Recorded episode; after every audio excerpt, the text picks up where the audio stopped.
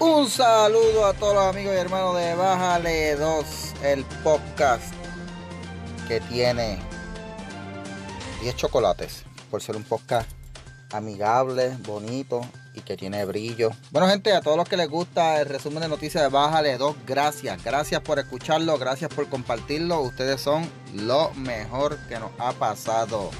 Y hoy día miércoles 19 de mayo del 2021. Vamos a empezar con una noticia que sale aquí en primera plana en el nuevo día. Eh, según el nuevo día, Pierluisi está retando a la Junta con su presupuesto. ¿sabes? Pierluisi, ah, ah, soy el más bravo y voy a hacer un presupuesto que se va a pasar del límite que puso la Junta y ahora me van a querer toda la gente de la izquierda y todos los que no votaron por mí me van a querer y todos los que odian la Junta. Tú sabes, porque según la mentalidad de los que están asesorando a Pierluisi, pues ese tipo de movida le va a traer votos. Mire gente, a la hora de la verdad, por más presupuesto que hagan, por más show of force que hagan, la Junta va a decir, mira, esto no va y no va, ya. Y pueden hacer los presupuestos que les dé la gana, pero se tienen que atener a lo que diga la Junta a final de cuentas. Van a ir a la corte, harán un pataleo aquí, un pataleo allá, pero la Junta les va a pasar por encima como aplanadora. Así que breguen con eso. En otras noticias, eh, causa probable contra Vargas Pidot. Ok, no es que lo acusaron de un crimen ni nada. Ustedes saben que Vargas Pidot, cuando eh, estaba con el, culillo ese de que quería probar el 184 y quería probarlo a la cañona y que no quería hacerle enmienda, pues tú sabes que hay gente que van a estar a favor, que es una ínfima, minúscula e insignificante minoría, y gente que estaba en contra, que es una mayoría abrumadora en los medios en las redes y que cada vez que le escribía algo a favor del proyecto 184 le caían como avispas en la página. Entonces Vargas Vidó se pasaba bloqueando, bloqueando, bloqueando, bloqueando, pero ya en un momento no podía bloquear, se cansó y dijo, ah, este montón de idiotas, güelíos, este, imbéciles, idiotas, y entonces empezó a insultar a la gente. en específico, haciendo referencia a la senadora Joan Rodríguez Bebe, empezó también a hacer eh, palabras insultantes. Y usted diría, wow, ahora sí que las feministas van a salir a tirarse con los sobacos peluja a protestar contra este macharrán. Pero no, no pasó nada. Bueno, el reverendo René Pereira Jr.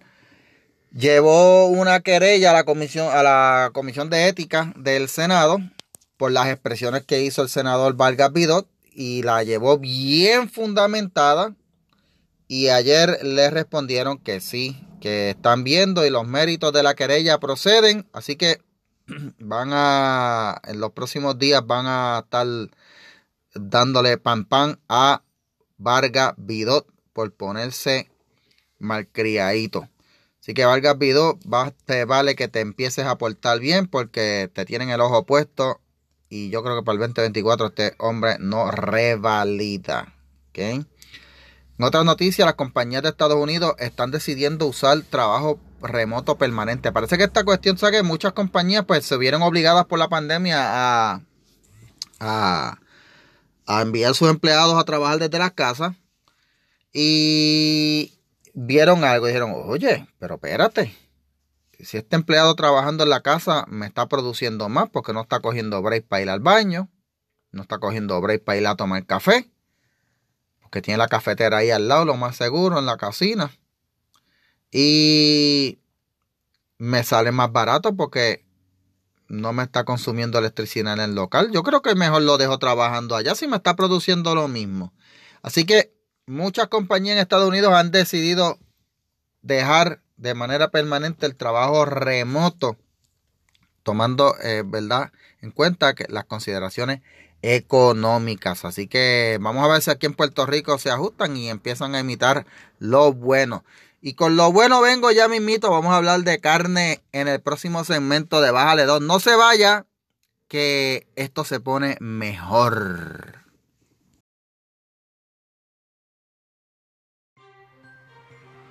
Y regresamos a Bájale 2, el podcast que es como una taza de café en la mañana. Así que yo estoy seguro que usted cuando escucha Bájale 2, se le quita el sueño, se le quita el mal humor, se le quita el cansancio porque bájale dos es como, mira, una taza de café con mucha cafeína. Y by the way, aquí caería bien un anuncio sobre una compañía de café, así que si usted es dueño de una compañía de café multinacional, pues anúnciese aquí, no se anuncien los demás podcasts. Bueno, gente, eh, en lo que llegan esos auspiciadores, vamos a hablar de escasez. Ah, desde que el COVID-19 impactó al planeta completo, disculpen, ha habido escasez. Escasez de alimentos, escasez de materia prima, hay escasez hasta de chips para computadoras. Así que eh, eso se va a estar viendo en los próximos años, los efectos de esa escasez. Y entre la escasez de alimentos ha habido una escasez de carne en uno de los países donde tú te menos te imaginarías que habría una escasez de carne, y es en Argentina. Pero Argentina tiene un problemita. Y es que como lo hemos hablado en ocasiones anteriores en el podcast, Argentina pues eh, decidió tener un gobierno de izquierda. Eh, un gobierno que lo que ha hecho es elevarle impuestos a la gente, eh, ponerle más impuestos a las compañías. Un país que se ha endeudado hasta la coronilla y le debe al Fondo Monetario Internacional hasta, hasta el alma. Así que Argentina es un país que está bien mal económicamente, pero ha sido por las malas administraciones de la gente y bueno, hay que respetar las decisiones de la gente que han escogido gobiernos de izquierda que lo han llevado a esa posición. Y hay una y hay que respetar la, la, la, la, la opción de la gente cuando ellos eligen, aunque sea elecciones que le hacen daño. Pero toda acción tiene consecuencias y este tipo de elecciones que han llevado, que han hecho el pueblo argentino, nos ha llevado a tener la escasez y la escasez de carne. Miren, gente, Argentina es uno, yo creo si no es el mayor, eh, uno de los mayores productores de carne a nivel mundial. La ganadería es algo endémico de Argentina. Así que usted decir que hay escasez de carne en Argentina es decir, wow, es como si decirle, hay escasez de petróleo en, en Arabia. ¿Ves? Algo así. Pero ¿cuál es la razón de la escasez de carne allá en Argentina? Bueno, gente, primero es que ha habido pérdida del poder adquisitivo. El poder adquisitivo es que pues la moneda de Argentina, eh, no sé si es el peso lo, lo que tienen allá, no sé qué tipo, cuál es el nombre de la moneda allá, pues ha perdido poder para comprar. Así que por más billetes que tú tengas allá argentino, no puedes comprar porque las políticas del gobierno a través de impuestos y la inflación y todo lo demás, pues hace que no se pueda comprar mucho. Así que la gente se ha tenido que aguantar de comprar carne. Y la otra, gente, es que Argentina ha estado exportando la carne al mayor eh, comprador que tiene, que es China. Mire, gente, Argentina está exportando el 75% de la producción de carne a China. Pues claro que va a haber escasez. se une la peste con la plaga. Tiene la pérdida de poder adquisitivo, las políticas eh, eh, eh, igualitarias socialistas y le está exportando el 75% de lo que produce a un país por allá lejos, pues claro que va a haber escasez, pero el gobierno ha tomado la decisión de aguantar las exportaciones para que no haya escasez dentro del país y pues la gente pueda disfrutar de lo que ellos mismos producen, que es la carne. Pero esto es un ejemplo, gente, para que ustedes vean a lo que llevan las malas decisiones. Así que hay que pensar bien, hay que educarse, hay que estudiar, porque a veces suena bueno cuando alguien dice, vamos a subir al poder y vamos a poner impuestos a los ricos, vamos a aumentar la producción y vamos a, quitarle, eh, vamos a meterle impuestos a todo el mundo para repartir toda la riqueza. Eso suena bien chévere, pero a la hora de la verdad provoca escasez. ¿En dónde está ese discurso sonando ahora mismo?